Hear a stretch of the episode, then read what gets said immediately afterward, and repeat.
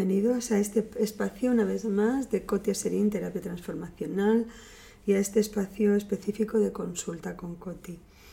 Hoy me gustaría comentar con vosotros, eh, yo creo que es un factor común que encuentro no solamente en mi vida, sino en la vida de muchas personas y algunas de las que acuden a mí para ayuda y consejo. Y fijaros, me parece, tengo la sensación que en este mundo analítico, intelectual, que intenta hacer de nosotros esas personas serias y reflexivas, una de las cosas que más rápido perdemos en el camino es la capacidad de jugar. Y cuando digo jugar no me refiero al casino ni a las cartas, me refiero a la capacidad de disfrutar, de disfrutar de lo que hacemos, eh, de no tener miedo a equivocarnos, de reírnos de nuestros errores, de buscar el arriesgar y de ser felices solamente con haberlo intentado. Me parece que es una de las cosas más bonitas. Lamentablemente se nos enseña de pequeños a tener miedo a que nos juzguen, a hacer el ridículo, a mira que si te sale mal, si no lo vas a hacer bien mejor que no lo hagas, luego no van a parar de reírse de ti o de hablar de ti. En fin, vivimos con tanto miedo y es una pena porque la vida no es tan larga y aunque vivamos más de 100 años, lo que se trata no es de sumar años, se trata de sumar experiencia y sobre todo de pasarlo bien. Me encanta una frase, no me acuerdo de quién es, la frase que leí y de verdad que la adopté. Y dice algo así como, no es textual, ¿eh? pero dice algo así como, a veces trabajo y a veces juego. Eh, dejo a los demás, a los que me ven, que decidan cuándo hago qué. Y me gustó muchísimo porque es esa sensación de que el trabajo me lo tomo relajadamente como si fuera un juego y el juego me lo tomo bastante en serio como un trabajo y en realidad da la impresión que el autor de esa frase lo que quiere decir es que el que me vea de fuera no va a saber distinguir si estoy trabajando, disfrutando. Me parece que es la única manera decente de vivir esta vida porque la vida no es sencilla, desafíos tenemos todos, eh, cada uno de nosotros en terrenos diferentes y muchas veces, muchos capítulos de nuestra vida tenemos varios frentes abiertos, ni siquiera uno solo.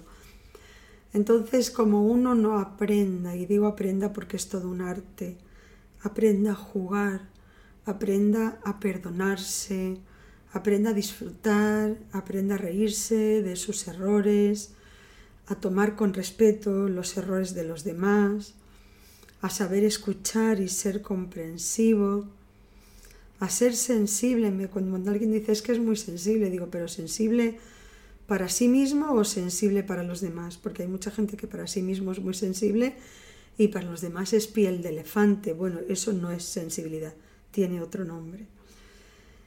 Eh, aprender a disfrutar de lo que hacemos y aunque nos parezca que es algo muy serio y muy de mucha responsabilidad, que aprendamos, fijaros, hasta en nuestra postura, a relajar los hombros, a tener esa expresión de me lo estoy pasando bien. Y si estás haciendo algo muy serio, muy serio, muy serio, por lo menos piensa en lo que vas a hacer divertido después de que termines esto tan serio, tan serio, tan serio en este mundo analítico donde parecería, eh, citando a un gran pensador y a un gran educador, que el, cuerpo solamente nos sirve para llevar, la cabeza de un lado a otro, hemos perdido esa capacidad de, asumir riesgos y de disfrutar solamente con intentarlo. He visto a personas enfrentarse a momentos muy duros, difíciles, con mucho con, los ojos del mundo pendiente de ellos y sin embargo cuando les pregunto qué pensabas en ese minuto antes de ponerte en marcha, hablar en público, tocar un instrumento, con miles de espectadores pendientes de ti, me decía, en ese momento me decía, disfruta, disfruta de interpretar.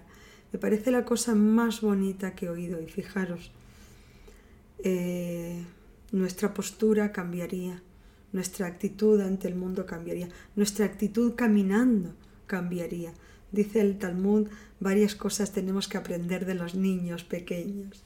Una de ellas es que por muchas veces que se caen, lo siguen intentando hasta que un día se ponen de pie. A pesar que se dan golpes y más golpes, lo siguen intentando hasta que un día aprenden a caminar.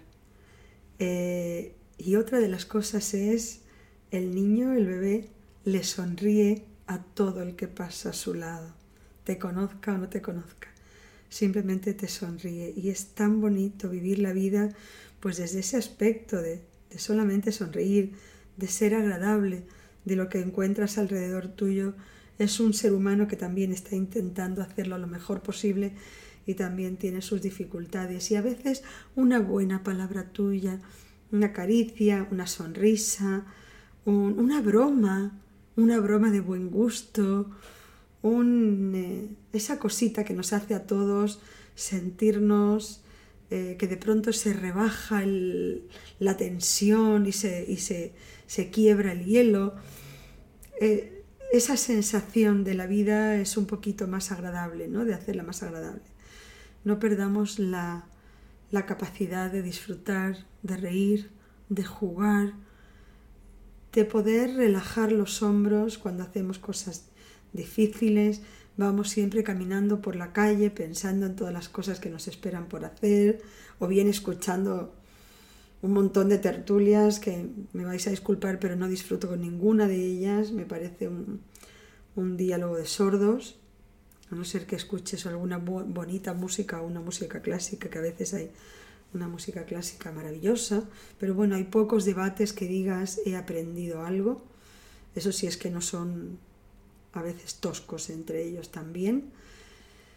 Pero simplemente vamos con el gesto adusto, muy serios, muy mirando hacia el suelo, muy concentrados, olvidándonos de levantar la cabeza, de, de ver, pues eso, si hay sol, cómo está el cielo, de sentir el viento, y aunque se escuche un poquito en plan Heidi, pero la vida debería de ser así. No somos tan importantes como para tomarnos tan en serio y este día vale la pena vivirlo y disfrutarlo. Me acuerdo una profesora a la que admiré muchísimo, su marido era un, gran señor y en un momento dado el marido enfermó y enfermó con un cáncer terminal y, y bueno, no hace falta que os cuente cómo, cómo sigue la película. Y ya veían que pues que del hospital no iba a salir. Y en un momento dado cuando ya el médico vio que bueno que al señor le quedaban pocas fuerzas y, y pocos días para vivir pues le preguntó señor o la enfermera señor le apetece hacer algo quiere usted hacer algo le apetece hacer algo y dijo el señor me gustaría salir afuera quiero sentir el sol el viento no perdón el sol el aire fresco estaba en Nueva York y la enfermera le dijo pero profesor, cae nieve. Hoy la gente no quiere estar fuera. Y él dijo, yo sí. Lo vistieron, le pusieron su ropa y bueno, esta profesora mía pues dijo que no se había dado cuenta cuánto había adelgazado su marido hasta que le pusieron la ropa con la que llegó al hospital, había bajado kilos y kilos. Pero por fin lo vistieron y cuando salió fuera ella dice, ella, la enfermera, la hija, todos pensaban qué día tan horrible hace hoy, qué viento, qué frío es Nueva York, con nieve, meses de nieve. Y el marido, sin embargo, dejaba que los copos de nieve le cayeran en la cara, sentir el aire después de tantos días en el hospital, ya sabéis, con ese aire cargado, ese aire de calefacción y de mucha emoción tan cargada y de olor a medicamento. Y simplemente decía, qué día tan bello entonces, como os digo siempre, no depende de lo que vivimos, sino de la interpretación que le damos a ello. Espero que os haya ayudado, que os haya aportado algo. Eh, os agradeceré vuestras cartas, correos, sugerencias. Cotia Serín, Terapia Transformacional.